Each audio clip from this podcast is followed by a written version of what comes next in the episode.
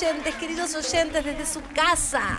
Nosotras amanecimos en la playa y ahora estamos acá. Ese es el compromiso, Compromiso. que tenemos con nuestro público. Ya tenemos tres días en uno para mí, nosotras. Venimos trabajando desde el lunes incansablemente juntas en un retiro para entender qué va a ser del futuro de Concha en 2023. Y tenemos ideas y tenemos novedades, pero nos vamos a tomar unas vacaciones y después les vamos a contar. hoy tenemos, hoy, lo que se dice hoy, tenemos un programón. En el segundo bloque va a venir Andrés Garbit, que es el eh, cofundador o co-creador de Privilegiados, que es una cuenta de Instagram en principio. Después nos va a contar si eh, por dónde más se puede acceder al contenido de Privilegiados, que le habla a los hombres, Al varón. al masculino sobre para todos, es para los todos, pero- privilegios. Vamos a hablar de privilegios y de qué estamos hablando cuando hablamos de privilegios. En el tercer bloque Amo. se vienen. Se viene algo un poquito más paranormal esta tarde. Sí. ¿Cómo están? Del tema fantasmas. Exacto. Eh, viene, eh, en realidad no viene, vamos a llamar a Viviana Holtz, que es investigadora y terapeuta eh, de energía sutil. Ella es la creadora de curaduría de energía y vamos a hablar con ella sobre eh, no solo fantasmas, sino también energía, limpiezas energéticas, cómo protegerse, qué pasa cuando entras a un lugar y Hay de mala vibra. Hay mala vibra, la sentís. O te vas de un lugar con un dolor de cabeza inexplicable y decís, acá me vampirió No, no vamos a dar dimensión. nombres, pero hay un lugar en el que trabajamos donde hay entidades. Entonces queríamos que alguien Queremos nos que alguien nos asesore tarde. Tarde. Sí. Estamos llegando a este asesoramiento, pero mejor tarde que nunca. Más vale Y tarde que nunca. estamos como para invitarles a ustedes también que nos cuenten si han tenido experiencias paranormales No, del tercer arrancamos tipo. con esto, Así de somos. visita, este es el mundo, el conchaverso que es paranormal, más no es est- extraterrestre. No confundamos los, los, las aguas. Es Esto es. extraterrestre en el sentido que no están en, en- en Es esta por- tierra. Sí, o está están bien. en la pero- Tierra, pero no les vemos. Exacto. Eh, mándennos sus mensajes de audio al 11 40 41 96 60 para contarnos sus experiencias. Si tuvieron alguna amiga invisible que después resultó ser una presencia. Tengo una amiga que tiene una hija que ve eh, presencias. Sí. Sí. Pero ¿estamos Es seguros muy que ve chiquita, fantasmas sí. o son amigos invisibles? No, mi amiga que es muy, Es que no cree en esas cosas, no.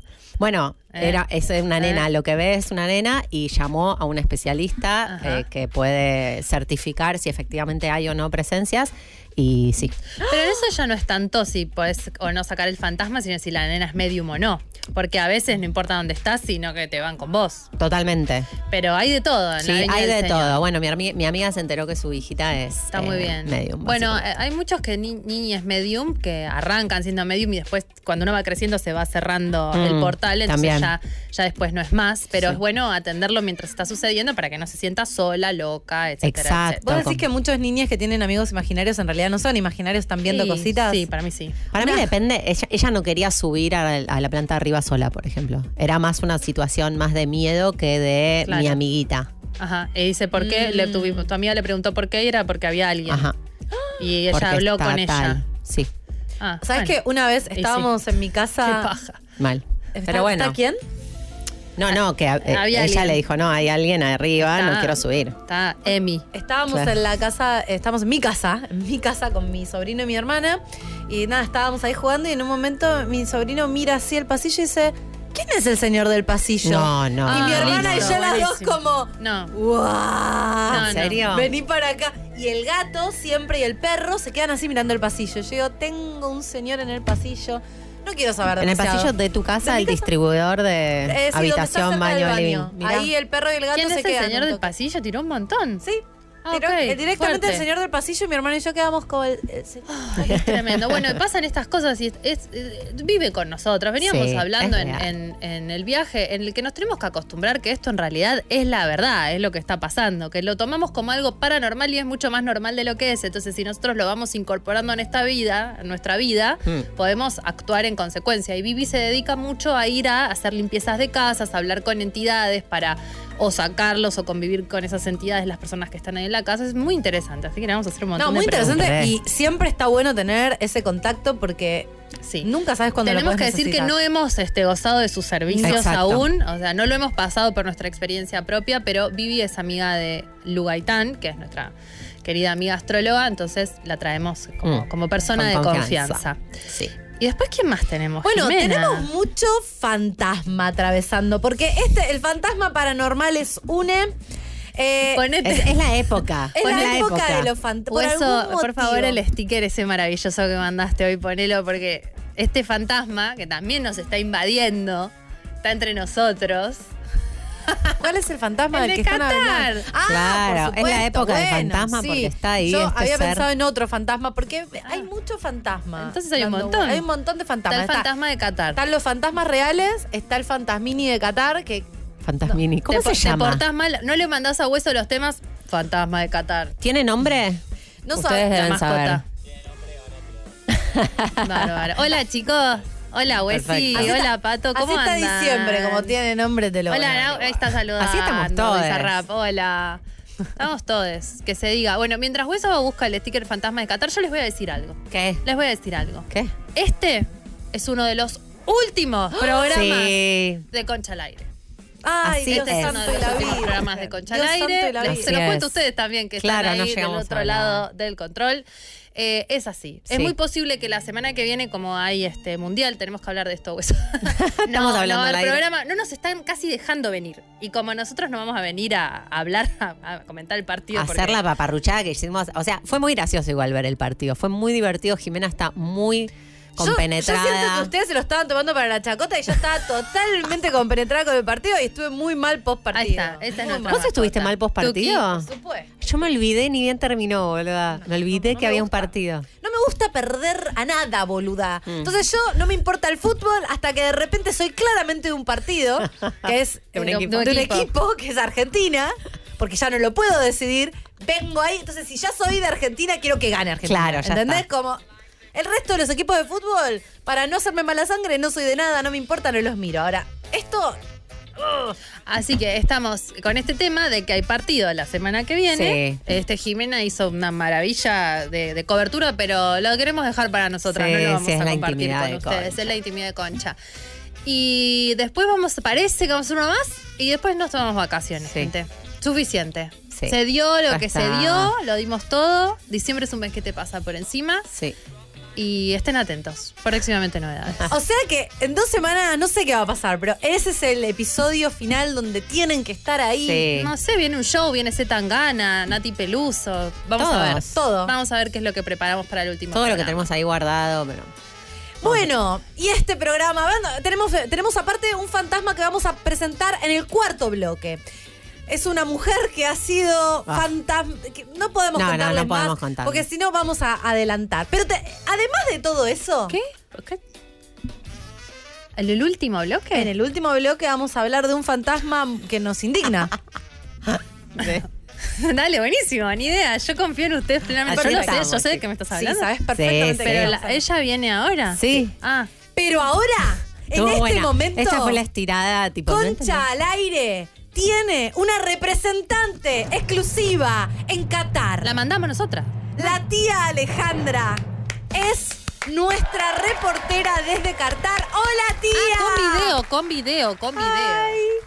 Sí, con video, chicas. La ¿Cómo están? Bien. Hola, Ale, Todo gracias. genial. Gracias, gracias por, por Ay, atendernos. sí. Qué espectacular placer, conocerte. chicas. Tía, ¿cuándo llegaste a Ah. Qatar? Y, llegamos el 20, el día que se inauguró el Mundial. ¿Fueron a la O sea inauguración? que- no, no, no. Eh, solamente los partidos de Argentina. Muy bien. Así que lle- llegamos y todo muy rápido porque todos los prejuicios cayeron en un segundo. ¿Qué A quiere ver, decir? María, contanos. Y claro, eh, primero que, viste, no, que nos iban a pedir de todo, no nos pidieron nada. Eh, cuando salimos de Roma, sí nos pidieron la Ayacar, que es lo único importante, que es como una visa, el pasaporte y nada más. Que no se podía traer remedios, que no se podía traer, no sé, un montón de cosas. Eh, tuvimos todos los cuidados, las sugerencias, todo lo que hablaban los periodistas. Uy, Todo pasea, mentira. no sé qué. Pasaste en primer plano. Eh, Estás en no, el no, baño, no Ale. sé, yo no toqué nada. Estás en- Yo no, no, nada. son los chicos de acá. ¿Estás en el baño, Ale? Estoy en el baño porque eh, mi pareja, Ajá. esperen, está en- mirando un partido. Ah. Claro. Ahí está. Un partido en el cuarto. Está Claro. muy bien, está muy bien. El fútbol Entonces está yo no ¿Te interesa el fútbol, Eh, Ale? bueno. ¿Cómo? ¿Te interesa el fútbol? O sea, ¿te, te divierte ir a los partidos? Me, encanta, fui dirigente de fútbol, dirigenta, así que me encanta. el Tía, fútbol contá, ¿de dónde fuiste dirigente? Yo sé, creo. Fue- sí, sí, fue de un club de la B, de mi barrio, de Loma de Zamora, del Club Los Andes. Estuve en la convención directiva hace unos cuantos años, así que me, me apasiona el fútbol. Es una pasión, chicas. Qué Las bueno. pasiones no se pueden explicar. Tía, se ¿y qué, está pasando? ¿Cómo se siente? Vos estuviste también en otros mundiales. ¿Y mm, Sí. cuál es la diferencia entre, no sé, Rusia o, bueno, Río, cuando estuvo en Brasil? ¿Qué, cómo, cómo, cómo está el ¿Qué se ambiente? siente en Qatar? Y me parece que la gente que vino a este mundial es mucho más contenida, es mucho menos de, de la tribuna, sino sería más del VIP.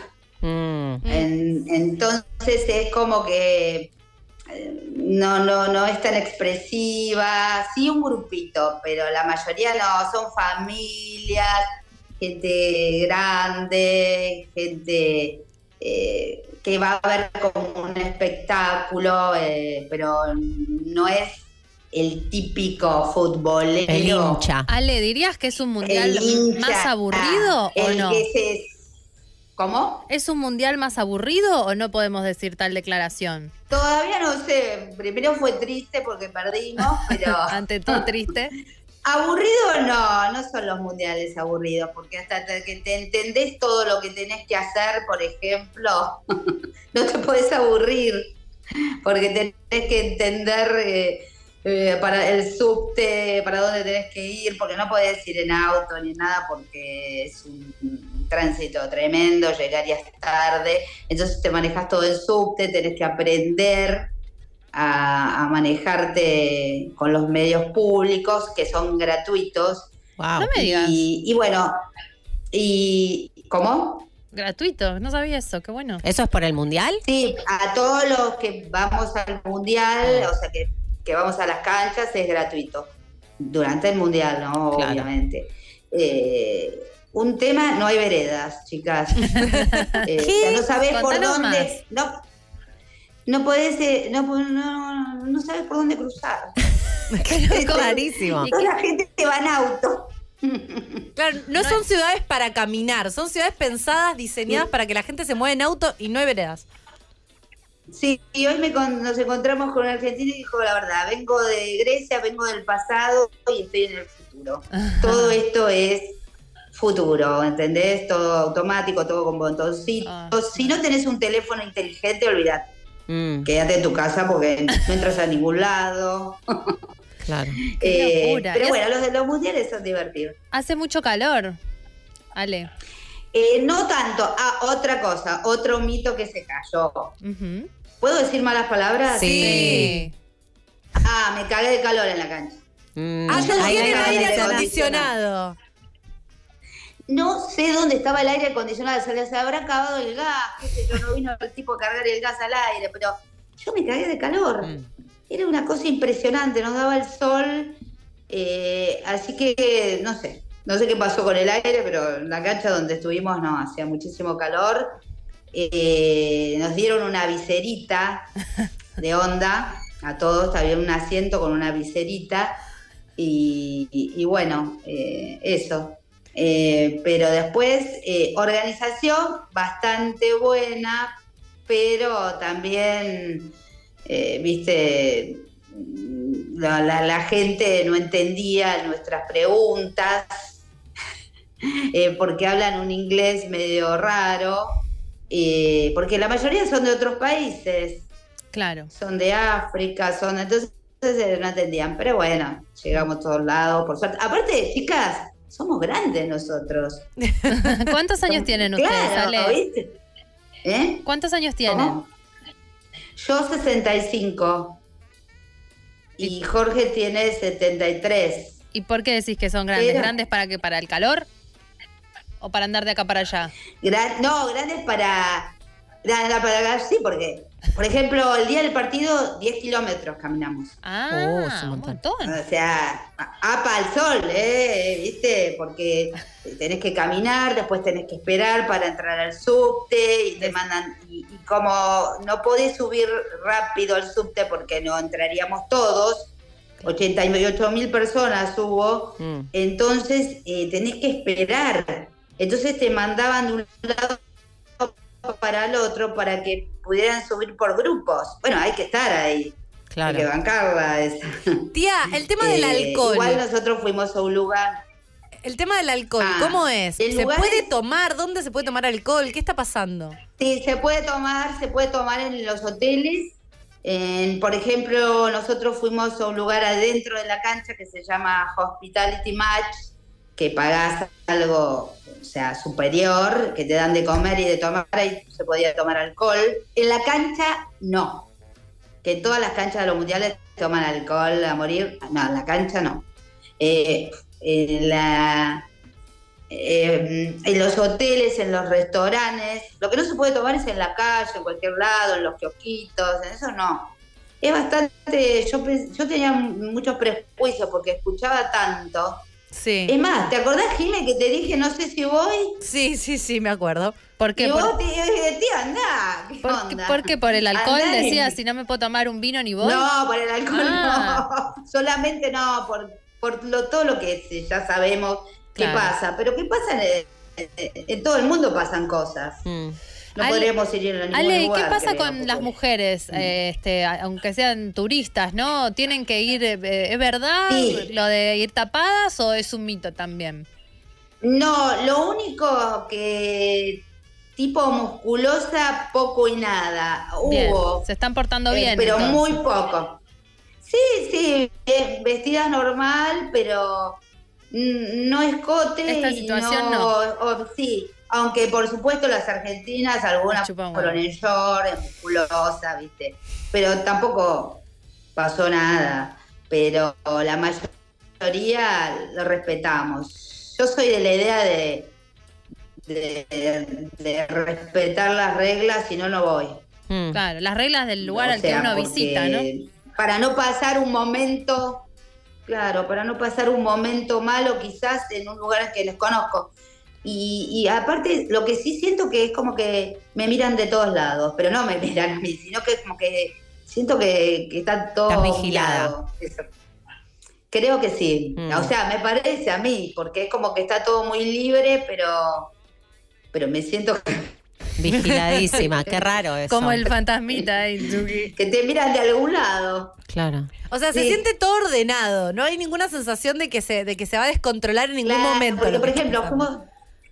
Exacto. No, y no sé si saben ustedes qué pasó con. ¿Vieron una periodista de TN que le robaron Sí, la no. no. billetera? No. En el, en el Fan Fest le robaron la billetera. Ajá. Eh, pero yo no sé si se la devuelven, porque le dijeron, ay, sí, se la van a devolver porque nosotros observamos todo. No sé si ¡Qué no. miedo! Qué miedo el que se llevó esa No, y el billetera. que se llevó la billetera le corta las manos. Eso no sé si me, da, me dio miedo, ladrón o... Claro. O lo que le iba a pasar al ladrón. No, le dijeron a ella cuál era la pena que quería que le dieran. Ah. Sí, que a ella le preguntaron, raro, bueno. Eh, fuimos, un, fuimos a un restaurante a- hoy hace un rato y miré para el techo todos esos esas, eh, esos globitos que Las lámparas de vidrio. lados, Sí. todo el restaurante. Y había unos mexicanos. Claro, ¿cómo se llaman? Tienen un nombre. No, domo, domo, domo, creo que se eh, que- Y resulta que, que unos mexicanos le querían cobrar a uno de más, como que había una persona de más. Y después, eh, bueno, hubo una pequeña así, no discusión, pero diferencia, y bueno, se fijaron en las cámaras y al final tenían razón los mexicanos, ¿no? Eh, ponele, eran 10 y le querían cobrar 11, no sé. Mm. O sea, todo, silla, pero- todo está vigilado. O sea, están muy, están muy vigilados.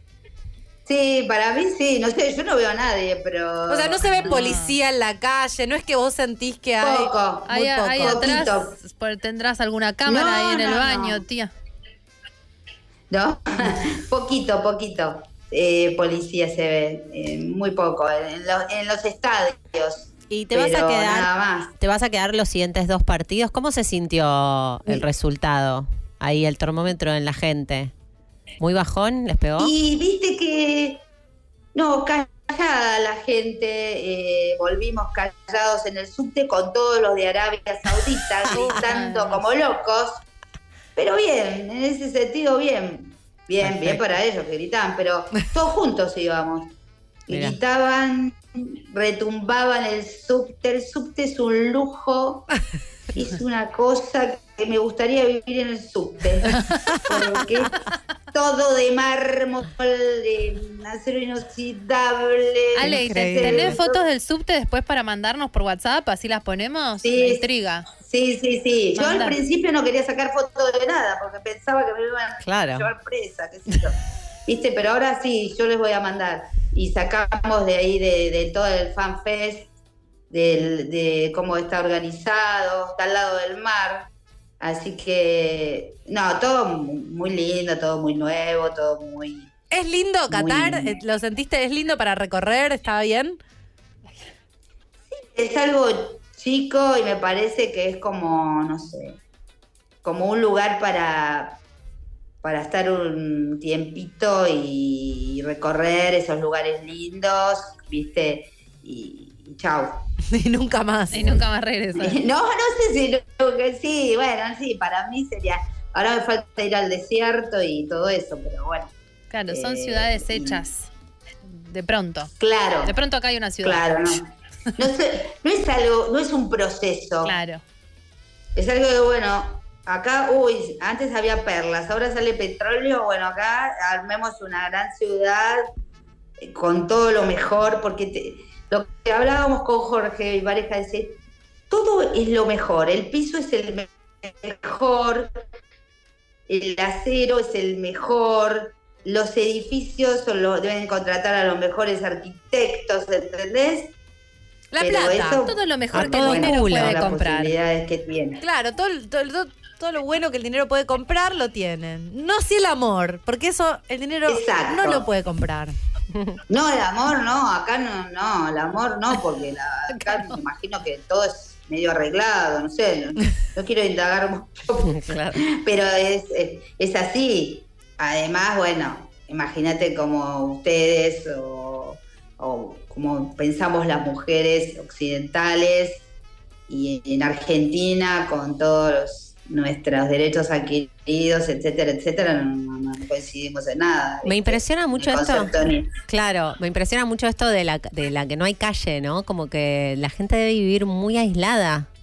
Sí, las mujeres No no, hay calle. Sí, en auto. Claro, por eso, pero estás en tu, Pero cuando ¿saben estás en tu también? auto, estás en tu auto, no ves a nadie, llegas a tu oficina, ves a tu oficina, como que no tenés Claro, roce pero- por fuera de tu, de tu círculo no, ¿y probablemente. ¿sabes por qué también?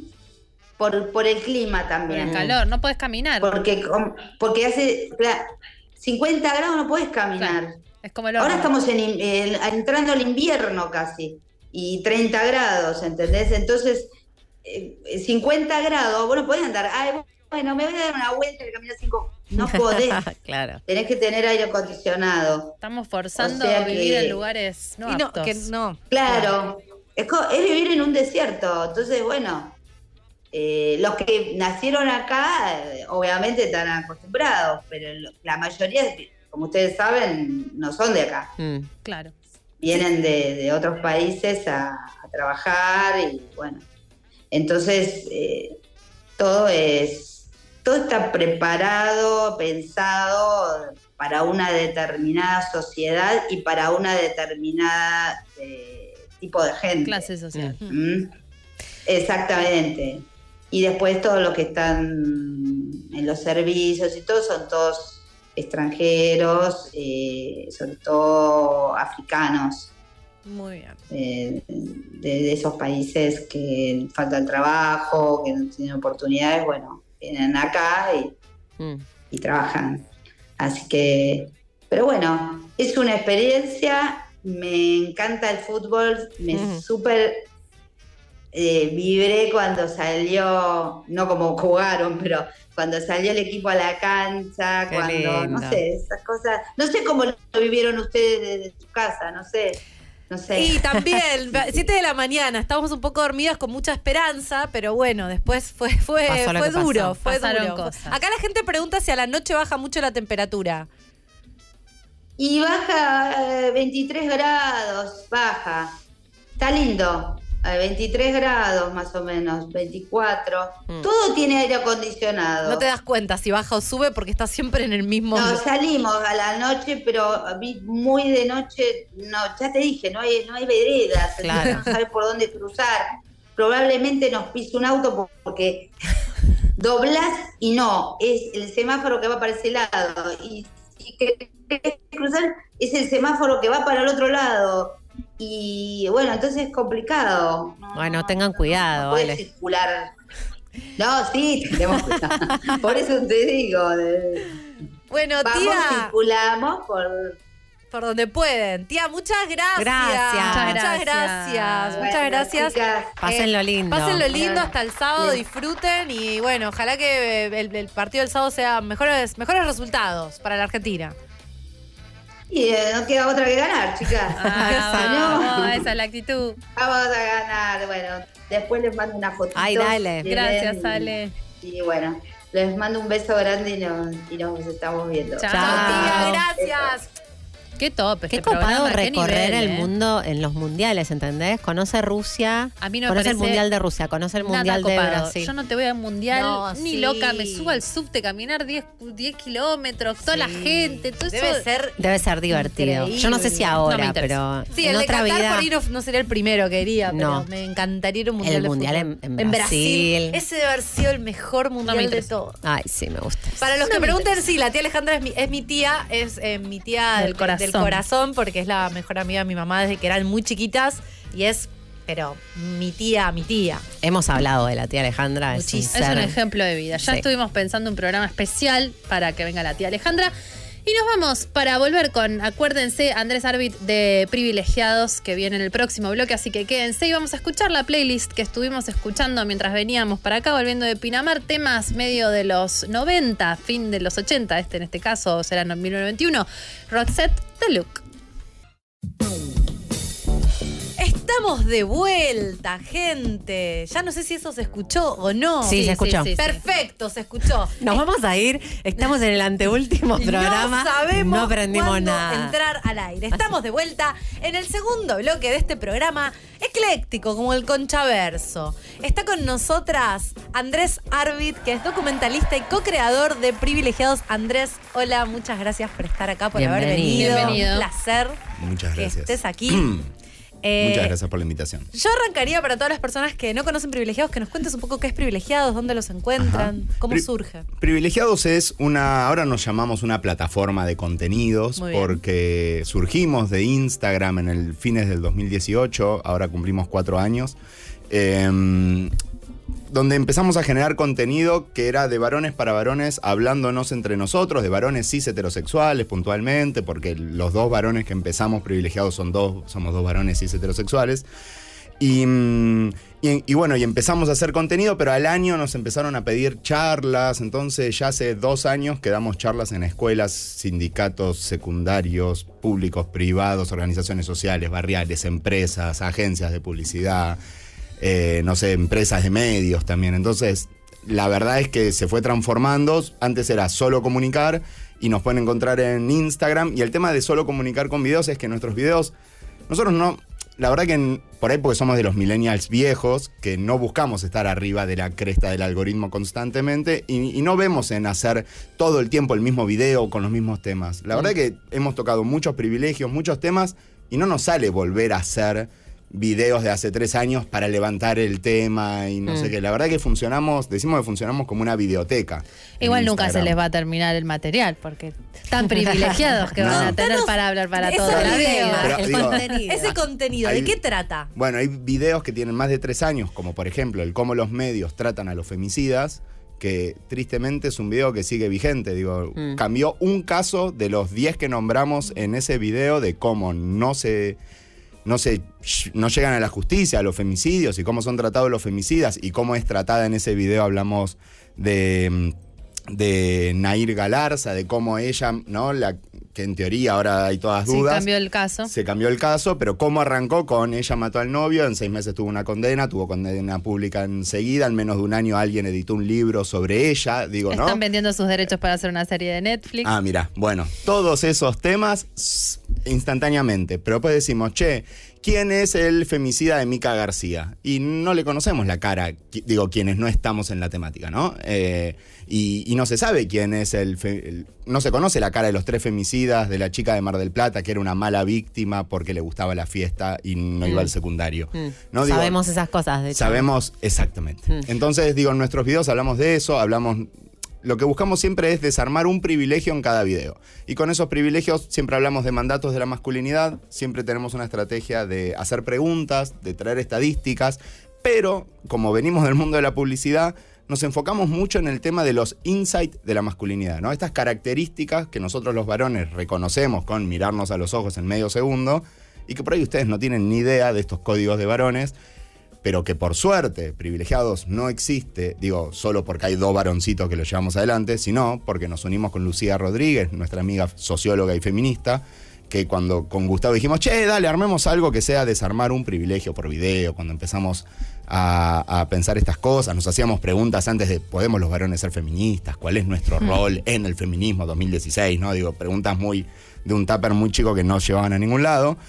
Y nos encontrábamos con Gustavo armando una lista de cinco privilegios. Y eso tenía sabor a poco para que haya algo que se llama patriarcado, ¿no? Y se sigue sosteniendo a fuerza de que los varones podemos elegir cualquier remera de Claro, la pila. eso hasta ahí llegaban ustedes. Hasta Su ahí capacidad de nosotros. ver sus privilegios era en ese momento además Limitada. hasta ahí. Pero ¿cómo Exacto. surge? Porque un día vos dijiste, che, mi privilegio, porque hay muchas mujeres feministas hablando sobre los privilegios de, Mm. la- de- de los hombres, eh, sobre todo heterosexuales, blancos, cis. Eh, ¿Qué le pasa a un hombre heterosexual cis que de repente dice, ¿cómo surge? ¿Por qué? El 3 de junio de 2015. El ¿Eh? primer ni una menos. Ah. Es básicamente eso. No me puedo hacer el boludo, no, no me voy a arrojar a mí la responsabilidad de haberme dado cuenta de algo. Yo no me di cuenta de nada, ¿eh? Yo estaba muy lejos de darme cuenta. Como les contaba, bueno, antes en la previa hablamos un toque, digo que yo vengo también de ser director publicitario. Si hay algo que me hizo la publicidad es no ver a mi alrededor eh, por muchos años. Yo no vengo de una escuela secundaria militante, digo, bueno, lo puedo decir, yo fui, mis últimos tres años de secundario los hice en la Hort de Montañeses, que es como ir a un country, no, no hay mucha conciencia social. Entonces, realmente hasta que no pasó el 2015, eh, que fue ese día que volví de laburar y prendí la tele y había cientos de miles de mujeres pidiéndonos que dejemos de degradarlas, de matarlas, de violarlas, ¿no? de asesinarlas.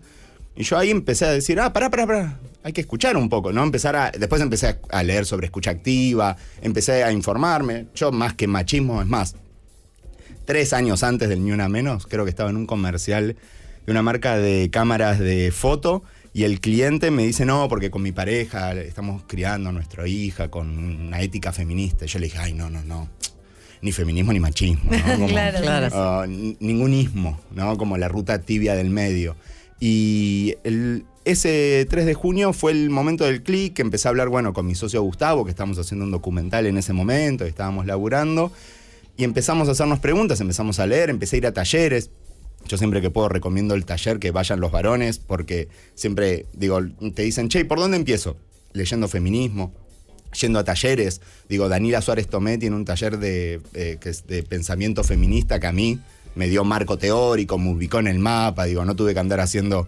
Eh, Lucho Fabri, que trabaja en masculinidades, también habla de que a veces los varones hacemos este extractivismo de las mujeres, como, Mm. bueno, explícame, Claro. ¿qué hice mal?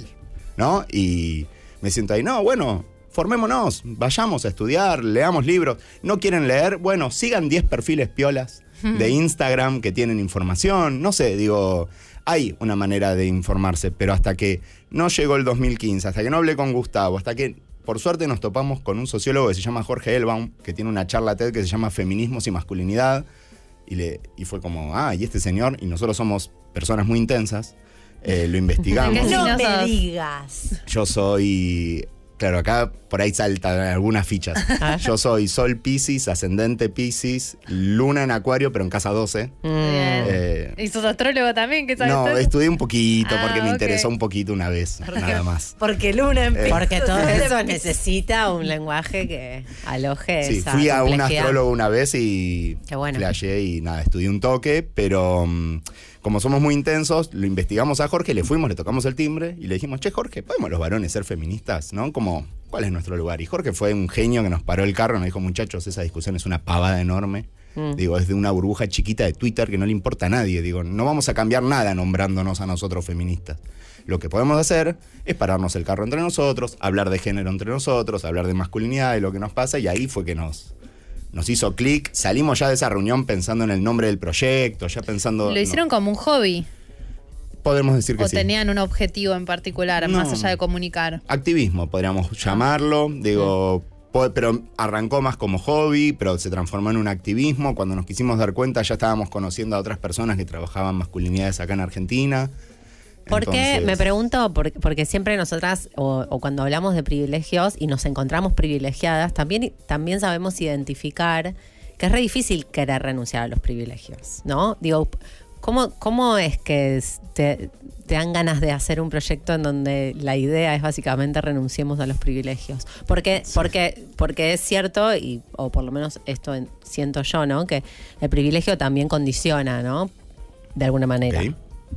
Pero se puede renunciar al privilegio en No realidad, sé. más es ob- observarlo. ¿Cómo te lo- es? no te lo Claro. da, te lo da algo que no Te sos lo da vos. el, sí, la con- el contexto social. Sí, sí, la nacés coyuntura. y los tenés, no es una Claro. ¿Qué decisión es un propia. privilegio?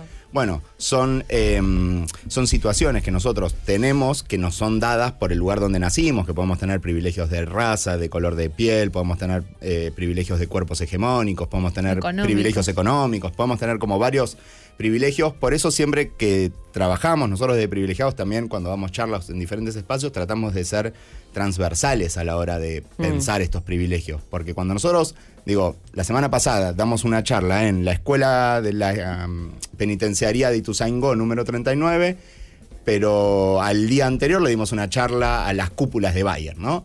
Entonces digo, y por ahí la charla es la misma, ¿eh? La conversación es la misma, pero tenés que aclarar siempre que cuando nosotros decimos que los varones somos privilegiados, no quiere decir que tenemos la vida resuelta. Nosotros nos enfocamos en que tenemos acceso a situaciones o a derechos con menos obstáculos que las mujeres y las personas de la diversidad de nuestro contexto ¿no? y de nuestra historia y de nuestro espacio. Entonces nosotros ahí a los varones, algunos, ¿no? Digo, nos ponemos en ese lugar de entender de qué nos empiezan a hablar. Pero ante esto de, ustedes hicieron un proyecto, claro, en el que tenemos que vender, perder, y n- yo creo que no se pueden perder privilegios, no se pueden renunciar a los privilegios. Es como si yo ahora me paro en, en el medio de la cruz y digo, no me mires como. Sí, claro, sí, no me- soy más blanco. Claro.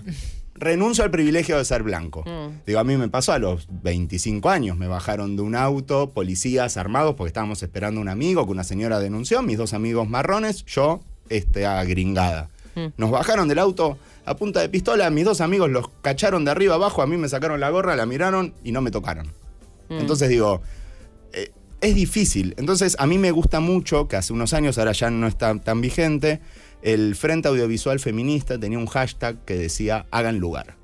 Y yo creo que es por ahí también, porque no me, digo, cuando le decís a un varón, bueno, bajate de la terna, renuncia y venís vos en las próximas elecciones. No sé, si le- elecciones dele- de delegados o delegadas en sindicatos, que nos han invitado, che, ¿cómo podemos hacer que las compañeras estén en... Bueno, ¿cuántos lugares hay en la terna? Tres. Bien, ¿cuál de ustedes tres se va a bajar para dejarle el lugar a la compañera?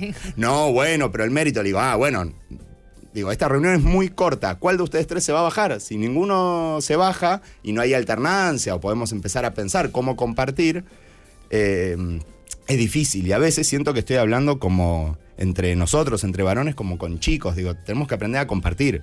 Eso es lo que tenemos que aprender a hacer los Aprender a varones. compartir el espacio. Exacto. ¿Cómo es el dicho que, que lo que dijiste recién que está en la bio de privilegiados? Que no tenemos la vida resuelta. ¿A qué te referís exactamente con que no tienen la vida resuelta? Porque mm, cuando... ¿Como que también tienen problemas? No, porque cuando vos hablas con algunas personas que son de clases trabajadoras, te dicen, ¿privilegiado de qué? Si trabajo 10 horas, no llego a fin de mes, estoy con mil problemas.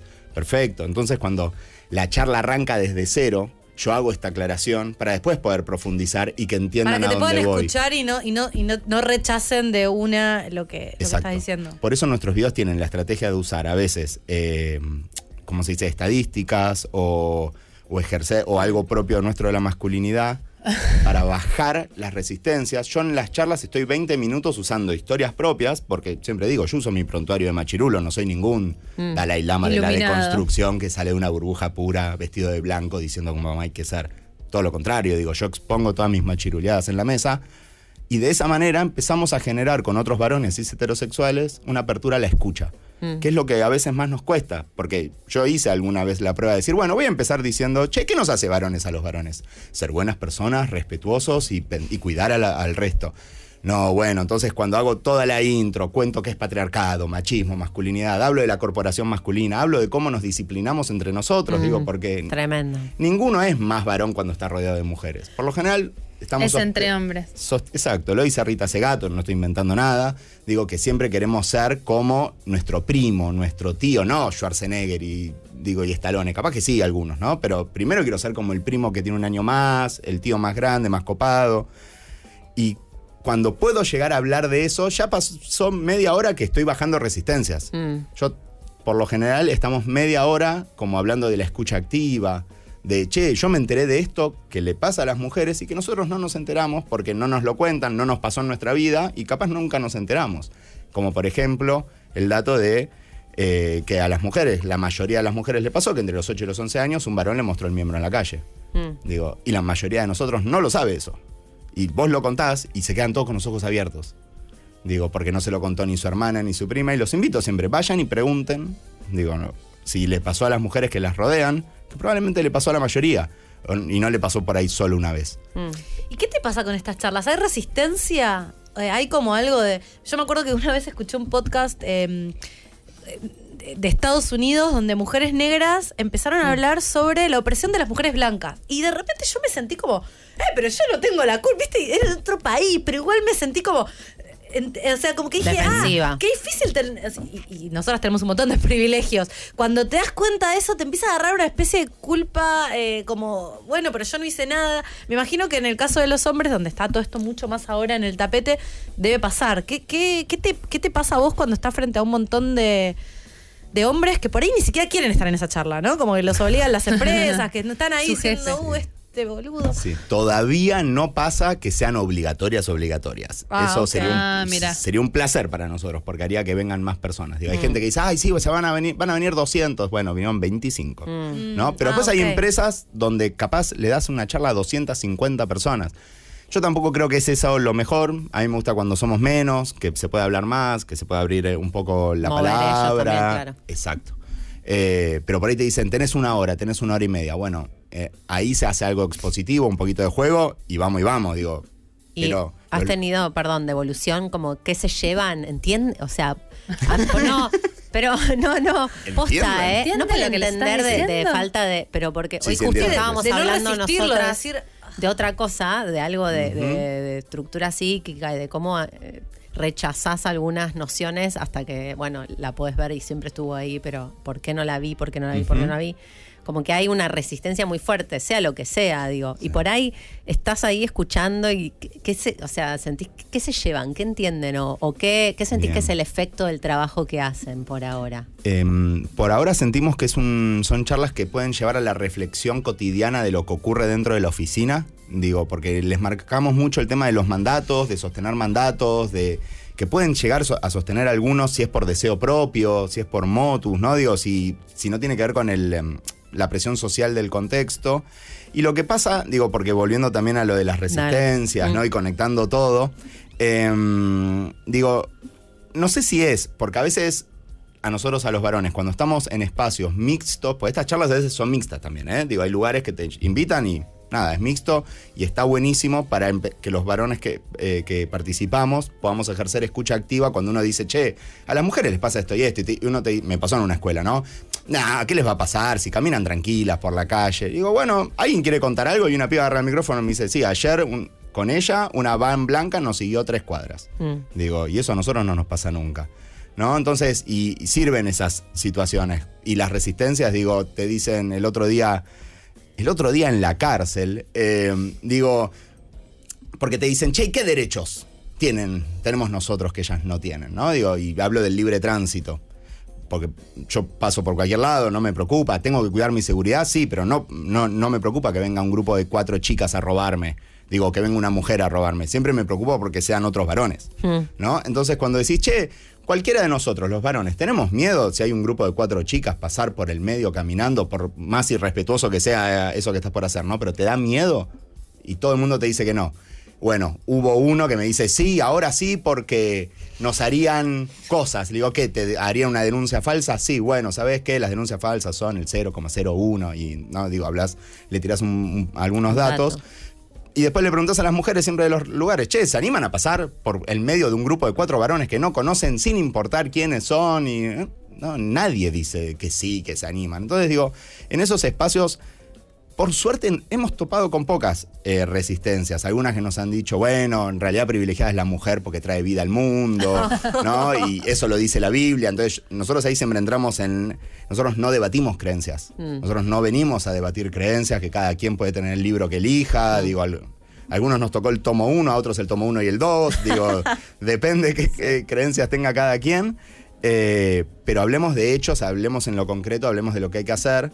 Y, mm, y nada, digo, y en ese diálogo, lo- el feedback que hemos tenido en estos tres años de charla, por lo menos es que no se sienten atacados. Porque hubo varias veces que por Zoom, cuando la gente está entrando, por ahí haces alguna pregunta, ¿de qué va la charla?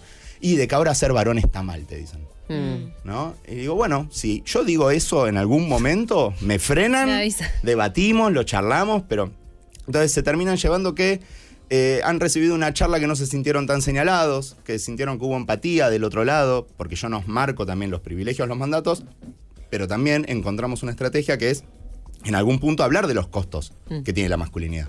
¿no? El sostener algunos mandatos. Sostener el mandato de no llorar, ¿no? Digo, y de guardarnos todas las emociones, bueno, nos trae, qué sé yo, hay estadísticas sobre suicidios mundiales y nacionales donde los varones eh, está- eh, son cinco veces más somos los varones que nos suicidamos por sobre las mujeres, ¿no? Digo, también hicimos un trabajo con seguridad vial.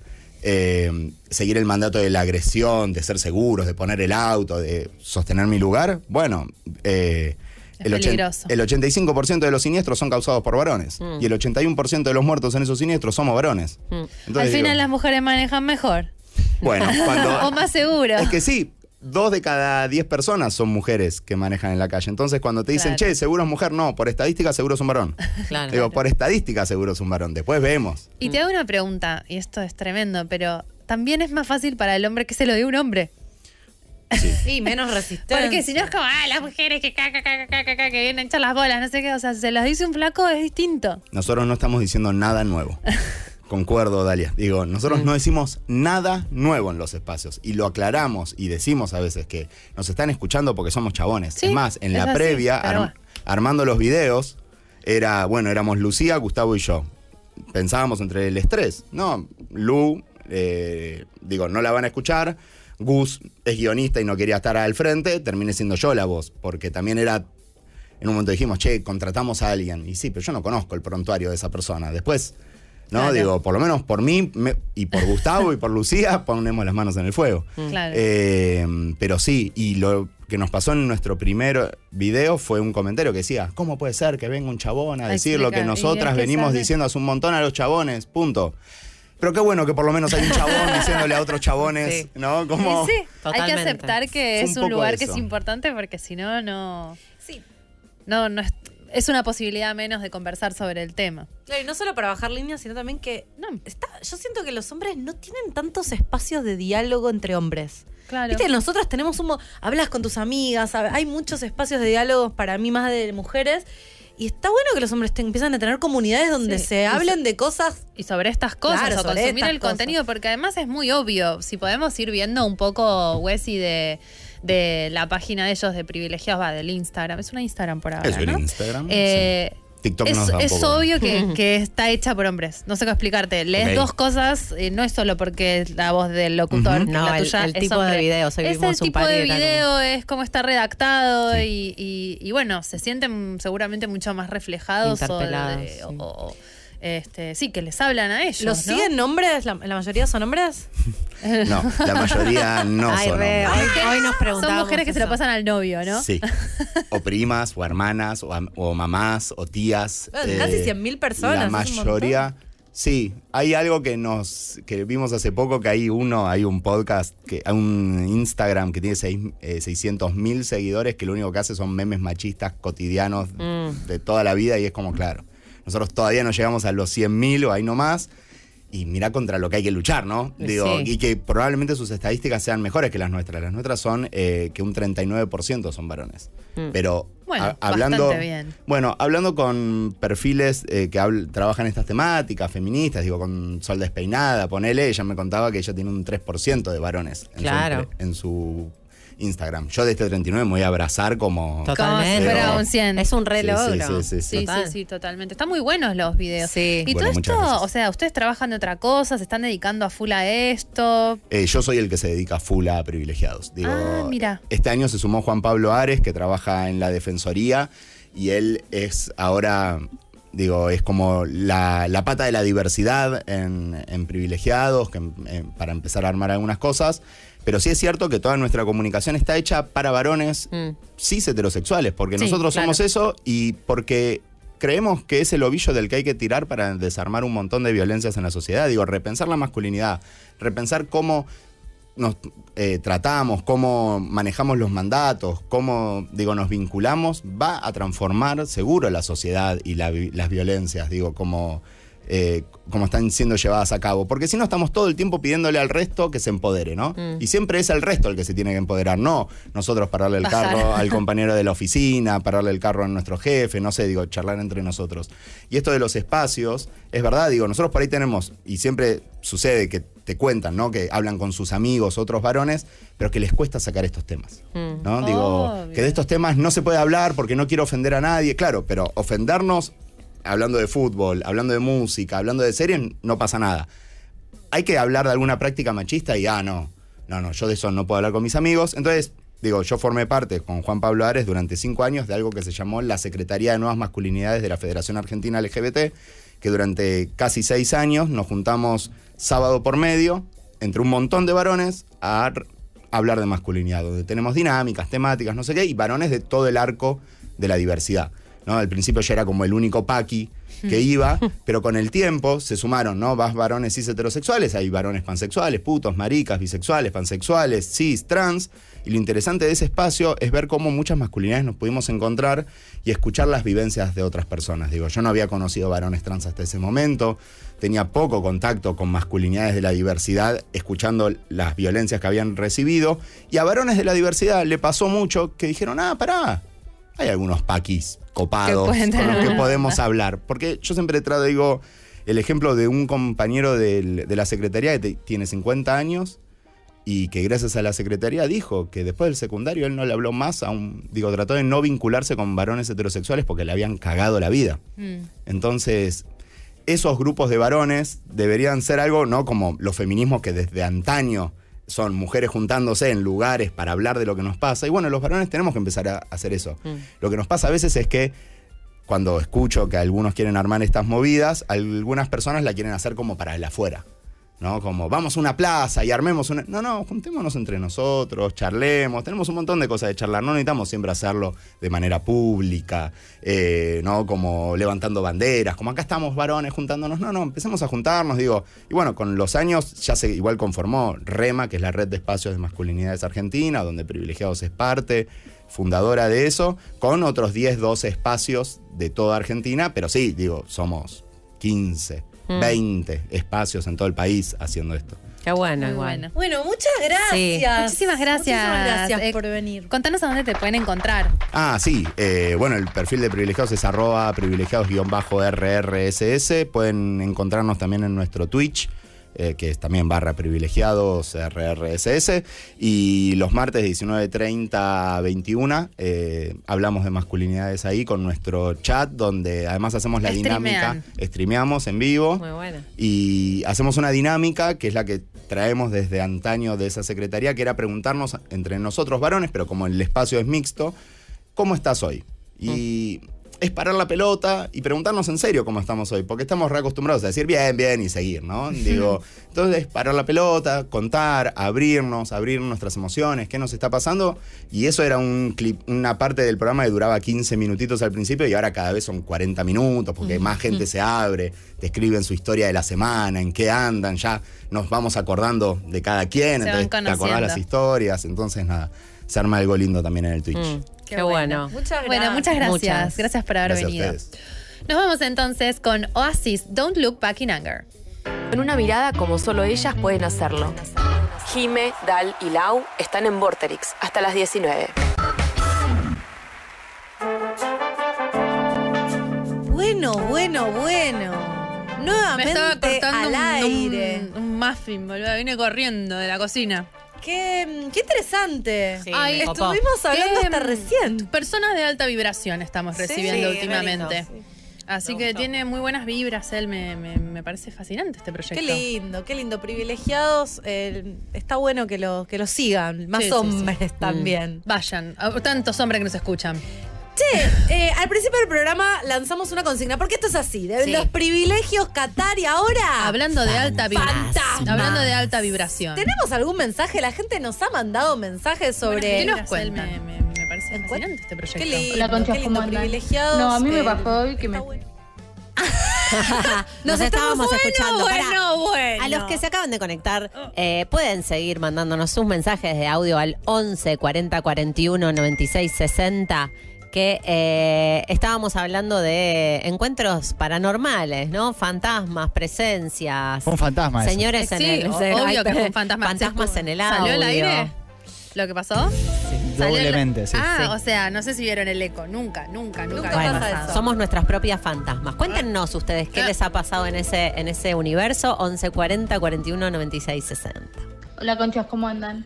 No, a mí me pasó hoy que me fui a mi casa y dejé a mis perros acá adentro y siempre les dejo el televisor prendido con, a un volumen. Y hoy llego y estaba más alto el televisor, no sé qué onda. Eh, Obvio que me caí toda. Encima estoy justo esta semana sola porque mi familia se fue de viaje, así que nada. Prendí un saumerio y ventilé toda la casa.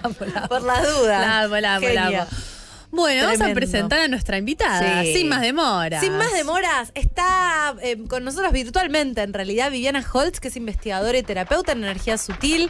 Hola, Viviana, ¿cómo estás? Un placer tenerte. Muchísimas chicas. gracias. ¿Cómo estás, Vivi? Gracias por atendernos, que estás de, estás de gira limpiando casas por otros, por otros lares. Como siempre, siempre de gira. Estoy en Mar del Plata en este momento.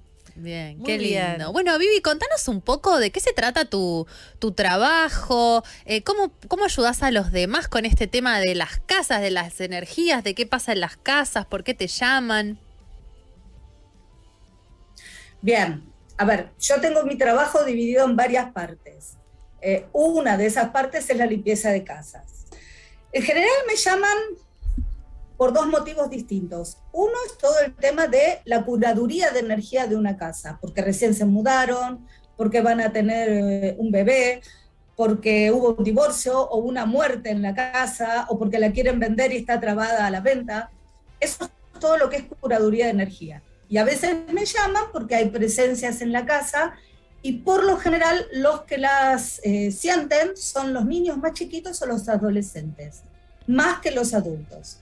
Mm. Y eso, sí, es- estábamos hablando de eso en el primer bloque del programa, hablando de que los niños son los que más sienten. ¿Por qué es, eh, Vivi? porque no tienen tanto, mm, tanto prejuicio en la cabeza, tanta idea, tanta película de terror o tanta, no, eso no existe, o sea, no tienen la información que tenemos nosotros.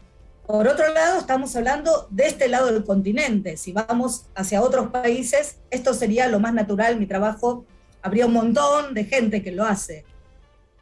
Bien, sí, es cultural. A mí me pasó de estar en sociedades, no sé, estar en Malasia, donde eh, se habló de un tema de un fantasma, y era claro, sí, a nadie le parecía extraño, lo daban por hecho, se convive con esa realidad como si eh, no pasara nada, normal. Y en cambio, eh, acá todavía es medio tabú, a la gente le da vergüenza. ¿Cómo, mm, digo, ¿qué, implica una presencia? A veces es que se ve, a veces es que se siente que pasa algo. ¿Qué, qué puede estar indicando que hay una presencia en la casa? ¿Es malo o no? Malo no es, por empezar. Presencias hay por todos lados. Eh, sobre todo en Buenos Aires, que es donde más, más trabajo yo, ¿no? Y donde veo que hay muchos llamados que me dan. Em, malo no es de ninguna manera, es parte de la naturaleza también tener presencias. Eh, lo que sí mm, puede ser, a ver, objetos que se rompen sin parar, eh, olores extraños, a veces hay olores desagradables, puede ser, eh, los niños los ven, hay un, un, nene que está por ahí jugando todo el tiempo, hay animales que los ven, a veces es un integrante solo de la casa y el resto confía en ese integrante, y a veces es, no sé, eh, me levanto y al lado de mi cama está todo desarmado como si hubiera dormido alguien siempre y yo no me muevo. Ay, ay, ay, me empieza a dar. todo bien que estén ahí, pero ya dormir con la presencia, viejo. Sí. Es poco ver. la cama, loco. Límite. Estas presencias, Vivi, son todas eh, energías eh, humanas. Que han sido humanas previamente. Que han sido humanas. ¿Quién sabe? Lo que a mí me ha tocado, sí. Ah, mira. Partamos de la base que yo no tengo una, una, mm, no soy una medium erudita, no leo libros, no nada. Todo lo que yo puedo hablar es, por experiencia propia. Claro. No leo absolutamente nada para no llenarme eh, de información que interrumpa mi trabajo. ¿sí? Entonces puedo contradecir cosas que ya estén establecidas en el manual de la buena media. Eh, Me gusta, ya vamos a la, mala medium, la, de para, la, rockera. tenés un ovni en tu remera, automáticamente amiga de Jimena, ya. Amo. Bien. ¿Cómo, Vivi, cómo ¿Vos haces esto desde siempre? ¿En un momento te diste cuenta que lo podías hacer? ¿Cómo? Porque no leíste, o sea, me imagino que te habrás preparado, pero seguramente también venís con una sensibilidad. ¿Cómo arranca tu carrera?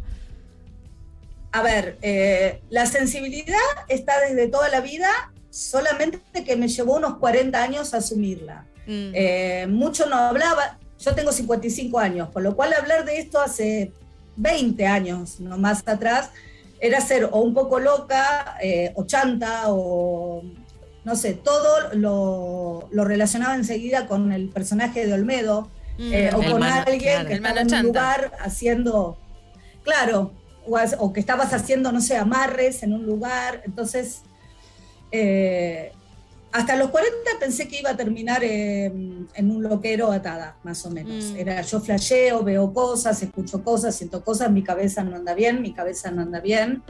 Em, y de golpe empezó a suceder y me empezó a buscar gente. No es algo que yo busqué, o sea, yo no trabajo de algo que, que busqué trabajar, sino que el trabajo me buscó a mí y nunca supe bien cómo es que quedé en este lío.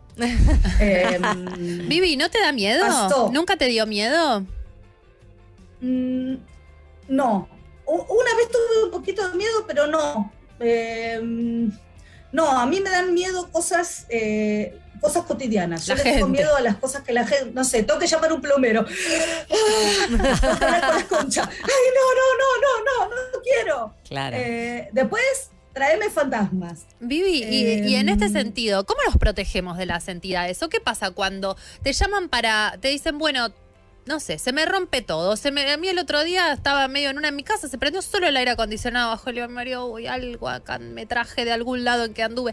Como, eh, ¿qué, qué, pasa? ¿Qué, ¿Qué, haces? ¿Qué podemos hacer nosotros? Eh, uno mismo puede, tiene que llamar a un especialista como vos. Contanos un poquito sobre eso. Bien, para limpiar una casa, sí, solo lo puede hacer un especialista. Como me digas, me duele el hígado, hay que operarlo, ¿me lo puedo operar? No. tiene que ser un especialista. Ajá. Ahora, sí te podés proteger y sí podés armonizar la casa. Eh, hay gente que se protege con sal. A ver, yo soy muy, eh, muy simplista y a la vez muy compleja, porque Mm. para mí lo que te protege más que nada es la conciencia. La mayor capacidad de conciencia Ahí te fuiste y volviste. pará, Perdón, ahí volviste. porque Hubo acá una interrupción. No vamos a decir, pero vamos a decir que hay entidades acá, han pasado cosas y ahora se corta, estás hablando y se corta, ¿viste? ¿Cómo protegernos? Eh, estoy acostumbrada, estoy Bien, acostumbrada. Bien, a ver si puedes repetir lo Em, último, por favor. No, que, que para mí es, es como simple y es complejo. Es como, a mayor conciencia, ¿sí? Más protegido estás. O sea, yo puedo ser muy buena, muy amorosa, pero si no tengo conciencia no me doy cuenta de cosas que hago que pueden ser una hija de putes, ¿sí? Porque no Como, tengo la conciencia, por muy buena ejemplo? que sea. Em, yo puedo ser una, vamos a ir a algo muy chiquito, yo puedo ser re buena persona, estoy en este momento atrás de ustedes, tengo el mar. Eh, ir a la playa, comer un sándwich, tirar la bolsa, que después va a ir al mar, que después va a ir a, a la boca de una ballena y la va a matar, ¿sí? Eh, Ay, se nos corta. Ay, qué maldad, qué maldad. Más fantasma Más todo, qué fantasma está la cosa. Wow. Si no, por ahí sin, sin imagen, sería bueno que por ahí Protejámosla, la escuchamos. Vivi. Sí.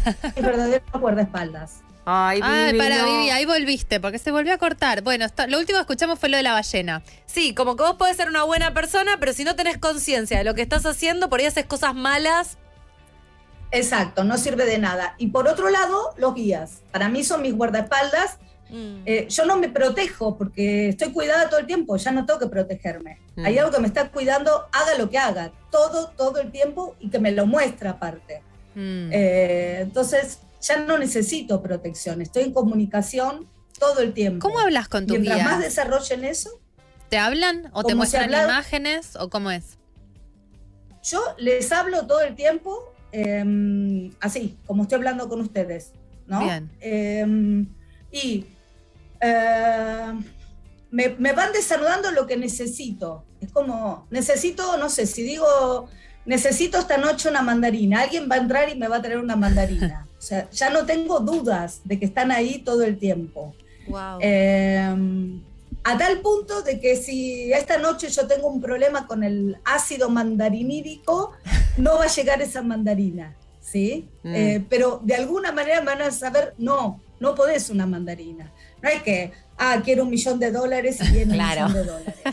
Eh, no estaría mal igual, Eh, pero no.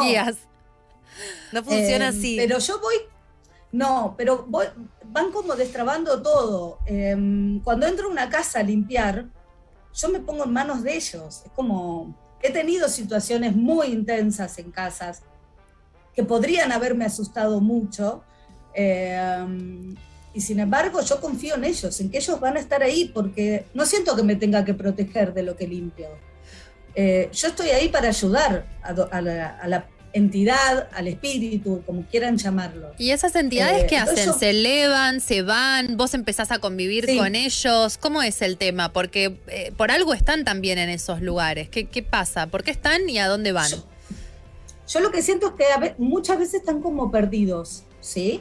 O a veces están aferrados. Eh, es muy difícil soltar, ya lo sabemos todos. Eh, ya sea una casa, una familia, un amor, un cuerpo, una vida.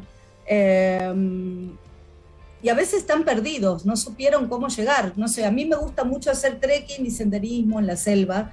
Y muchas veces me pasa que entrego y de golpe, ¿qué carajo? ¿Dónde estoy? ¿Y ahora para dónde voy? ¡Socorro! Eh, y empiezo a buscar desesperadamente ayuda y por ahí me acerco a toda velocidad, la persona se asusta y sale corriendo, porque es, ¿qué hace esta mina saliendo del medio de la selva corriendo hacia mí? O sea, es lo mismo. Mm. Eh, trato de ir con la mayor actitud compasiva y empática. Eh, yo hago lo mismo que hago con mis pacientes, hablarles eh, y, y guiarlos hacia lo que sería mejor para ellos. Y desde ese lugar no puedo sentir miedo. Em, ¿Vos los ves? ¿Los escuchás? ¿Los sentís? ¿Cómo funciona? A veces los veo, a veces los siento físicamente, pero no es la mayor parte de las veces. Eh, confío en lo que me dicen las casas a las que voy. Yo entro a casas y a veces podría decir esta persona está realmente esquizofrénica eh, y está viendo y oyendo voces, o sea, ¿qué me está relatando? Pero confío ciegamente en lo que me cuentan y lo pongo en mano de mis guías y es, bueno, a ver, vamos, vamos. Hay algo en mí que lo que siento es que funciona como portal, ¿sí? Mm. Como, y que creo que debe ser así con todos, nada más que yo lo fui descubriendo, como si los portales fuéramos nosotros, Mm. ¿sí? Eh, no algo fuera, sino que los humanos somos portales para acompañar. Mm. Medio que te convertís en el guía de, de ese, de ese, de esa presencia perdida. Sí. Mm. Eh, Vivi, ¿te parece que, cual- que cualquier persona podría potencialmente desarrollar la capacidad de, de entrar en contacto con sus guías? Como que todos tenemos guías. Sí, sí. Sí, no, no tengo ni dudas de eso, sí. Todos, absolutamente todos, podemos hablar con nuestros guías. No sé si todos podrían limpiar casas, de la misma manera que yo corro el colectivo y me agoto y hay gente que corre maratones. Eh, pero, pero con los guías sí, absolutamente todos podemos hablar, todos podemos desarrollar. Es, es un salto de fe también, ¿no? Es decir, yo creo en esta fuerza superior a mí y eso también, yo, uno de mis defectos es que soy muy soberbia y orgullosa, muy, muy. Y, y frente a mis guías me convierto en humildad absoluta porque, porque soy una cosa así de chiquita eh, al lado de ellos. Mm. Eh, entonces despiertan también lo mejor de cada uno. Vivi, ¿y cuál es la diferencia entre un antes y un después de una casa cuando se limpia? O sea, ¿qué, qué se transforma? ¿Qué pasa? ¿Cuál es el feedback de tus clientes? No sé la palabra capaz de tus pacientes. No, no, para casas es clientes. Casas es- Para casas es clientes. Pacientes es cuando los atiendo terapéuticamente. Personalmente. Para casas son clientes. Eh, o se siente mejor la casa, se, se vive mejor, es esa sensación. No es lo mismo cuando entras a, a un lugar lindo energético que si entras, no sé, a un shopping, a un banco, que son lugares muy cargados energéticos. Eh, eso se siente en el cuerpo o se dejan de romper cosas. eh, hay gente que ve exactamente cómo se van disolviendo cosas que veía. Eh, no sé, hoy por ejemplo me hablé, por si ustedes me preguntaban, con una, con una chica que le limpié un espacio muy grande eh, y en un casco de estancia muy grande por Castelli. Eh, y me decía que cambió absolutamente toda la energía del lugar. Y este casco de estancia era, o sea, estoy segura que eso que limpié era de una anterior bruja, Mm. eh, por la cantidad de libros que había en la biblioteca, ¿no? Más allá de las cosas que sucedieron, era la biblioteca más grande de bruja que vi en toda mi vida, gigantesca, Mm. gigantesca. Mira. Y Vivi, viste que hay gente que, que no, que hace este trabajo eh, a la distancia. Vos tenés que estar ahí en el espacio, ¿no? Digo, te trasladaste a Mar del Plata porque hay algo de, de tu presencia, tiene que, tenés que estar. Yo hago todo a presencia, yo voy por distintos lugares, ¿sí? Eh, siempre y cuando se junten varios, o esto lo aclaro porque si me dicen, ay, venía a San Luis. Claro. No, se juntan tres, cuatro Claro. casas en el mismo lugar, o me abonan, que a veces pasa, pasajes y hotel, depende cada Mm. situación. Eh, y ahí voy yendo a distintos espacios y sobre todo Buenos Aires. Em, la pregunta era. No, Perdón, esto, muy- no, en realidad pe- pensando en que hay distintas formas de, de percibir, vos tenés Ah, que estar sí. ahí, presente Yo en el espacio. limpio en presencia, limpio en presencia. Este, este año hice una formación con Giordano, que es el creador de Tamiana, que me enseñó a limpiar casas a distancia. Manuel, ¿Juan Manuel? Todavía, sí. ¡Ay, yo lo reconozco! Hace un montón. Ah, lo- lo amé. Es un Lo amor. amé, lo amé. Un amor, un amor. Hice con él el seminario de Tamiana y me enseñó a limpiar casas a distancia. Todavía ni siquiera lo practiqué. Mm, Eh, por ahora sigo con mi manera, eh, que soy yo con mi cuerpo. claro. Punto. No necesito nada más que eso. Y Vivi, eh, para. Si se puede quizás ampliar o alguna, alguna, algún recurso, todavía los que hablamos, no hablamos con nuestros guías o no, no, no Hmm. somos tan conscientes de esa presencia, eh, esto de, de cómo uno se puede proteger. Dijiste algo de la sal, de que hay gente que se protege con sal, algunos Hay otros gente que se protege, de... se frota con sal. Hmm. Mirá, cualquier cosa que, que vos consideres sagrada y le pongas tu intención, te va a proteger, ya sea un dios, el gran espíritu, eh, un árbol, el cedro, el halcón, eh, un splash de perfume, cualquier cosa que vos le pongas toda tu intención y toda tu energía Mm. eh, en esa búsqueda, hay algo que estás armando con tu campo. En realidad, todos los objetos son bastones, ¿sí? Eh, la meta final es aprender a caminar sin todos esos objetos y que no necesiten más que tu cuerpo. Mm. Pero después cualquier objeto, piedras, eh, Eso es todo más de sirve, la lo que va a depender protección. es que vos lo creas. La protección previa. Y si, Sí. y si sentís que volviste a tu casa y estás eh, Cargado, cargado, ¿qué, qué cosas podrías hacer? Para descargar. La limpieza más. Para, des- para descargar pies en tierra, ¿sí? ducha, no baño de inmersión, porque si no es como un caldito de energía, te estás Mm. haciendo un propio guiso. Eh, ducha, pies en tierra, cualquier arbolito, vas a la vereda, agarrás el árbol, pones las manos. Mm. Eh, la naturaleza es maravillosa Mm. eh, para, para descargar. ¿sí? Lo simple y lo complejo a la vez. ¿Se me fue internet? Ahí está. No, ahí está. estoy en, en el hotel, chicas. Y si no, eh, lo que puedes hacer es, prendes eh, vela o al lado de una ventana o la ducha, o sea, agua, fuego, aire, eh, y vas haciendo con las manos como si fueran garritas, desde los pies vas arrastrando como si fueran bolas de energía, como si fueran telarañas. Mm. Haces bolita y la tiras, o al fuego, o a la ducha, o por el vidrio, y vas intencionando, ¿sí? No sé, todos estos sentimientos que estuve hoy, todo esto que dije y no quería decir, todo esto que escuché y no quería escuchar, y vas haciendo como si te sacaras telarañas, pero nuevamente la intención es todo, ¿sí?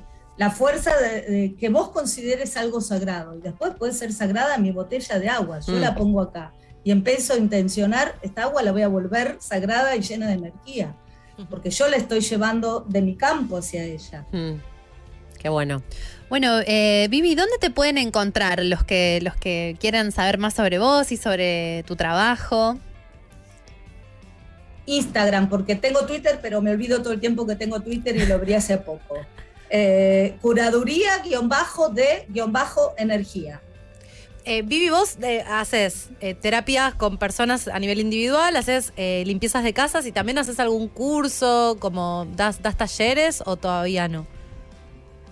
Cada, muy cada tanto doy algún taller. Tengo planeado el año que viene dar una serie de talleres eh, precisamente por- para que te comuniquen eh, con los guías. Y Ay, qué lindo. Ah, bueno, que- avísanos. Yendo, Nos. Por supuesto, por supuesto. Qué es lo que más me pide de todo el tiempo. ¿Cómo hago para hablar con mis guías? Y, y bueno, no lo hice en un día, me llevó años. Entonces, Claro. Bueno, ¿cómo resumir eso eh, para que cada uno se lo pueda llevar a su casa y practicarlo? Qué bueno. Qué bueno, Muchísimas Vivi. gracias. Muchas gracias. Nos Ay, vemos. se paralizó, Vivi. Ay, es que es tan complicado todo lo energético. Ahí Gracias, está. Gracias, Vivi. Vivi. Nos queda un último bloque lleno de noticias. Vamos a escuchar a esta mujer del bien, de los, de, sí, fin de los, No del principio de los 2000. Nelly Furtado, I'm Like a Bird.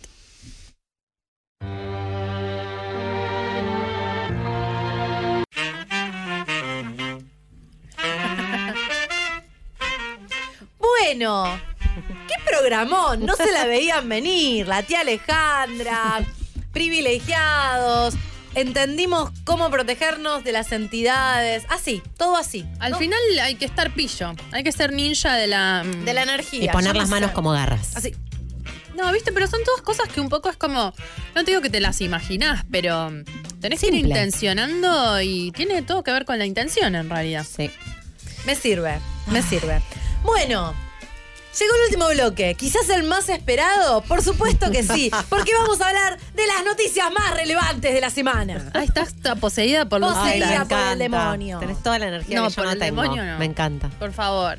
Bueno, Estoy poseída por el demonio del feminismo, porque siglo XXI. hablando de fantasmas, Hablando de fantasmas, resulta que Julio José Iglesias, uno de los tantos hijos de Julio Iglesias, Un junior, un Julio Iglesias. Julio Junior, Un Julio. Iglesias Junior, em, parece que tiene una, no sé ni quién es, pero parece que es alguien que, que- que es conocido. Y dijo, tengo una novia nueva y la quiero, la quiero presentar en público. Y le dijeron, Tengo una novia nueva. claro, él dijo, tengo esta novia nueva. muy hermosa. muy hermosa y la quiero presentar en público. Y no se le ocurrió, dijo, ¿por qué no hacemos, no le ponemos una de sábana prensa, ¿no? encima? Y entonces yo la destapo. Y le dije, pero Julia, vos te, ¿no estarás cosificando un poco a la chica? Como si fuera un auto. Pongámosle una carita a la sábana, si no se siente tan cosificada. Y ahora lo podemos ver, para los que están viendo, La, la cómo cubrió Julio la cubrió con una sábana. Hasta, no sabes qué está pasando, qué hay ahí. Y la destapa. y sale una Y Barbie parece- hermosa y ella está totalmente de acuerdo, sin parar con todo lo que está pasando. Para mí no. Igual atrás dice Ghost, como que hay algo, no sé, no sé qué están presentando. eh, pero te- tenía que ver con la temática esto del fantasma. Pero bueno, la, la tapa, la destapa como si fuera ¿Quién es el premio, acomodador de la sábana? No entiendo. Algo muy horrible. Vos Muy la ves a ella incómoda. Bueno, no sé si incómoda, no, pero yo estoy incómoda por ella. Es que yo creo que ella está incómoda, ¿eh? No, No, es es muy real. Para mí, te lo, te lo venden. Y vos que estás muy predispuesta o que, que estás en una, enamorada por ahí de Julito Iglesias, y decís, me parece que está bien, lo hago por vos, mi amor. Pero para mí, una vez que te taparon con la sábana, amiga. estás sola con vos misma reflexionando ahí ¿Qué abajo y decís, te esto no era como yo me imaginaba. por ahí, por ahí está un toque mal. Es un poco raro al Es final, raro. no lo pensé yo te digo muy una bien. cosa, amiga, vos, hermosa, del vestido celeste, o a vos, amiga, que estás mirando esto, si algo algún día te parece un poco raro, Es vos raro. consul- primero que sí, y después consulta con tus amigas. Claro. Sí. Ella Una no tiene le que consultar con las amigas que son un poco el borde de una, el límite, eh, este, una segunda opinión, una Vos interconsulta. decís que ella no dijo, che, chicas, no le Julio José me quiere, me quiere cubrir con una sábana en un evento de Claro. prensa. A mí me parece romántico. ¿Ustedes qué opinan? Exacto. Entonces, si vos es algo muy innovador, ante la duda vas y le preguntas a tus amigas. Así que bueno, esto ha pasado hoy, dos, casi tocando el 2023. Mujeres eh, vestidas de fantasmas y descubiertas. Yo te digo una cosa. Yo creo que antes de sentirme humillada le hubiera dicho que no porque te hace mierda el pelo. Te saca la Yo lo sábana pensé, así, te pero ¿no viste la regia que estaba abajo de la sábana? Se había puesto kriptonita en el pelo. Salió impertérrita. No, no, no, no, no, tremendo, tremendo el El tema del señor fantasma. saludándolo a Julio. No, todo está mal. de Se la este video. acomodan. La, la acomodándola, Se la tocándola acomodan. aparte. No todo, todo muy Me gustó mucho el, el reaction no- video de Sol Despeinada. Búsquenlo en su Instagram, Muy está bueno. muy bien lo que Bueno, hizo no lo vamos Sol. a spoilear. Así que bueno, increíble. Yo les voy a contar algo que es muy importante, que me enteré el otro día. ¿De qué? De acá, este, el señor nuevo Ah, que, que hoy estuvimos esa viendo en el la mejor auto. noticia de todas. Ah, En India hay una cosa, yo me estoy por ir a India porque me gusta mucho, voy y hablé con una amiga que vive en India, que se casó con india, y me dice, no sabes lo que pasó hace poco relativamente. Hay una cosa que se llama eh, Kumbela, que es una especie de gurupalusa, donde todos los sadhus, es que hay que ir metiéndose en muchas capas, ¿no? Los sadhus son una especie de hombres santos de la India. Sí, o sabios, son los que se retiran del- de, de su familia también, todo muy machiru. Hoy está el machiruelismo. Le dicen, ¿saben qué? Tipo, Pero son hombres, mujeres no. No se puede. Tipo Siddhartha, abandonan su familia. Claro. O sea, su mujer, sus hijos le dicen un día, siento el llamado de la Me divinidad. pintó, Gordi. Me voy. No, pero chicas. Pero gordo, estamos pagando una hipoteca a 20 años. Sentí el llamado de la No, divinidad, me adem- retiro. y además es tipo, sos el que nos fucking mantiene porque nosotras no podemos laborar. Ni idea, me voy yendo. Entonces se van y se van a vivir a la calle a nada, a, a estar ahí estando, sobre todo a ciudades sagradas y viven con nada, son acetas. Bueno, la cosa es que está el Guru Palusa este donde todos los acetas del mundo en una fecha especial que tiene que ver con la luna y la pindonga del mono se juntan en un solo lugar. Y van todos miles de sadhus que son rarísimos y son de altísima vibración a ese lugar. Y la gente va a mirar estos sadhus. Y No, los tremendo. algunos, eh, esto que dice Jimena, son hombres santos que consideran que tienen el don de. Que tienen de- la pin. que tienen la mono, tienen el don de entonces- bendecirte. de bendecirte. Te tiran una bendición muy concreta, la gente va. Claro, pero cada uno tiene Son su forma de dar esa bendición, ¿no? Por El ejemplo, darshan eh, se llama. claro, se llama darshan esta bendición. Hay gurus que te abrazan, hay gurus que te miran, su darshan es que te miran. Hay gurus que te, te, te tocan el hombro y hay gurus que me dijo mi amiga, me dice, no sabes el que vi en el Gurú Palusa este año, en el Cumbamela. Este señor tiene un cascabel en Podemos- su el sonido, pene. sí, por favor, pongamos el En su sonido. pene ¿Se tiene puede? un cascabel y vos vas. Esta no es mi amiga, ¿eh? Quiero decir que esta no es mi amiga. Y le tenés que. Este, le tocas el, La el- pito eh, así, le haces así, hace sonar la campanita. cascabel. La pindonga del mono. Y él te pasa el plumero loco. Tiene por una cara la de pervertido. Entonces, él tiki tiki No. y te da el darshan. O sea, suda, tu, mi pija es sagrada. Es una distancia cultural que no, me interesa no- sortear. acá en, el, en, el- en la televisión la noticia estaba como viejo pindonga campana.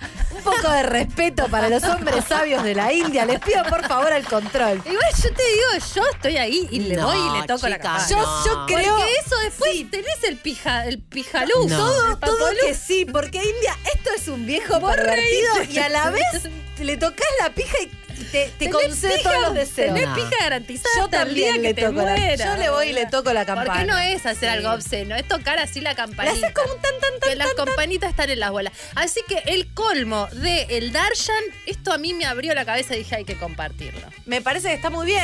Aparte has tocado tanta pija que no te dio que- ninguna me, bendición. Me gusta que te plumerea mientras tanto. No, te- porque el Darshan va con. Es medio BDSM. le- Te toca la pija y te, da- te da como. Esto que tiene el señor en la cara, que es posible que se estén preguntando por qué está pintado de blanco, les informo que se ponen cenizas sagradas en la cara. Es una cultura, como dice Laura, hay mucha distancia cultural, pero de pronto vos miras el video y hay un viejo que le está tocando la pija para ¿Cómo? que sean Y a nadie, bendecidas. a nadie le hace ruido No, no, aparte. no, la total- campanita total hace ruido. normalidad. En el Lola Palusa de los sábados están todos como, ah, mira la pija. me- me- ¿Cómo me le habrá bajado, no? Porque cada uno, no sé, te baja que te tienen que tocar la pija y tenés que tener una campanita. Esta es mi Darshan. No, por lo general, por lo general es que sucede una vez, pasa un milagro y entonces a partir de ese momento él detecta. ¿Cómo ha sido la primera vez? Alguien debe la haber dicho, primera esta vez. pija es un milagro.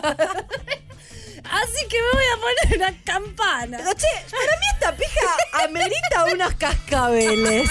Ay, la primera vez. Necesito saber la primera vez. Investiguemos hay que a investigar este el nombre Sadu. del. Yo sospecho. No, me voy a, voy a, voy a banquinear, me voy a ir por Pero campo hoy sí estamos ahí. ¿Qué vas a No, porque es, la, la India es una cultura muy machista. Hemos estado ahí, miedo. Entonces, para mí, obviamente, fue un hombre el que le dijo: Esta pija hace Ah, ¿sí? milagros. ¿Por qué? ¿Por qué? Porque a una mujer no le hubiera dado bola. Puede ser, puede ser. Y entonces. Hay mucha homosexualidad algo- en India, No, pero ¿eh? ni siquiera por homosexualidad, ¿eh? Para mí, como que hubo algo muy. Como un hecho. Un hecho donde esa pija tocó, rozó Algo que y algo sucedió. sucedió. Sí, sí, sí, sí, sí. O por ahí alguien vio esa pija y después de que vio, O por ahí en un momento se levantaba sola la pija. Sí, no Se estaba erecta. sola. Para la los que obvio que se lo están preguntando, mi amiga me dijo el pene no estaba erecto. Hermoso. Y en otros, este, No sé qué. no- después de esto no hay más, no, no, no. pero lo tenemos a el, el Kun Agüero hablando del amigo de Jimena, Elon Musk. Muy Podemos ver, por gracioso. favor, el video. Esto es hermoso. Vamos a compartirlo. Y si es Jetta, no sé. Twitter. Eh, ¿Esto es verdad? Elon Musk, si querés cerrar Twitter, vení mano a mano, nos agarramos las piñas. Eh, pero escúchame, está loco Elon Musk, ¿cómo? ¿Qué querés cerrar Lo Twitter? A ver si lo escuchan, ¿podemos mandarle esto a Elon Musk? Escúchame, Elon Musk, eh, Elon Musk, en inglés. Eh, listen, Elon Musk, En inglés. you want to close Twitter? ¿Eh? Come to Qatar and fight. I'm fine. And fight. Es Sí. que yo lo que creo de, de la cerrada de Este Twitter buen es que hombre te genera eso, ¿entendés? Te lo está afanando a vos. No puede Este buen cerrar hombre- Twitter este señor. Este buen hombre tuitea mucho, el Kun.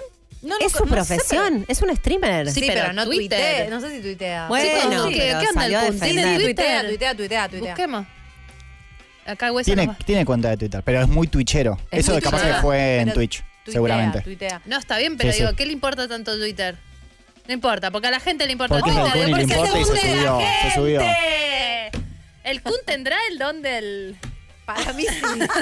No tengo pruebas, pero tampoco dudas que él te da el Darshan con la pija también. Bueno, bueno, bueno, basta. ¿Cómo basta. nos están echando? Nos están echando. El próximo miércoles no hay concha al aire, No. juega Argentina. Vamos a ir a la India a tocarle la, el cascabel al señor a ver Yo si ganamos. Haga- hagámonos conscientes, vaya- no vayamos a tocar pijas, trabajemos con nuestra Todo que vida, no sí, sé, todo, otra amiga, cosa. que sí, Vos no todo que sí. Eh, y bueno, eso, quédense que son los últimos programas, después les confirmamos cuándo se termina esto. Gracias por estar del otro Sí, lado, nos gracias. encuentran en Spotify, Instagram, Twitter, no, Instagram, no, Twitter y todo eso en Y Concha este Podcast. episodio lo van a poder escuchar y ver en Spotify y en YouTube muy prontito, a las horas. A las horas, De que termine, lo van a, van a estar ahí para poder Sí. volver a ver. Y opinen ahí, escriban, debatan, que nos gusta, nos gusta leer. Suscríbanse a los canales, dennos, dennos lo- la, la mayor calificación posible. Todo eso nos hace muy Toquen bien. la campanita. Toquen la Yo, campanita me- yo voy a virtual. empezar a decir, ¿cuál es tu Darshan? En, en el clítoris, en el clítoris. Los bueno, cascabeles en la concha y... Podríamos elegir cada una uno. Vamos a pensarlo para la próxima. El último Hay que hacer un montón de cosas. Una coreografía, elegir nuestro Darshan. Bueno, tenemos que preparar el special El especial de finale. Los dejamos entonces con los, les chiques, los, los chicos de Paren la Mano que están en Qatar. Suerte en pila y nos vamos con The Verb Bittersweet Symphony.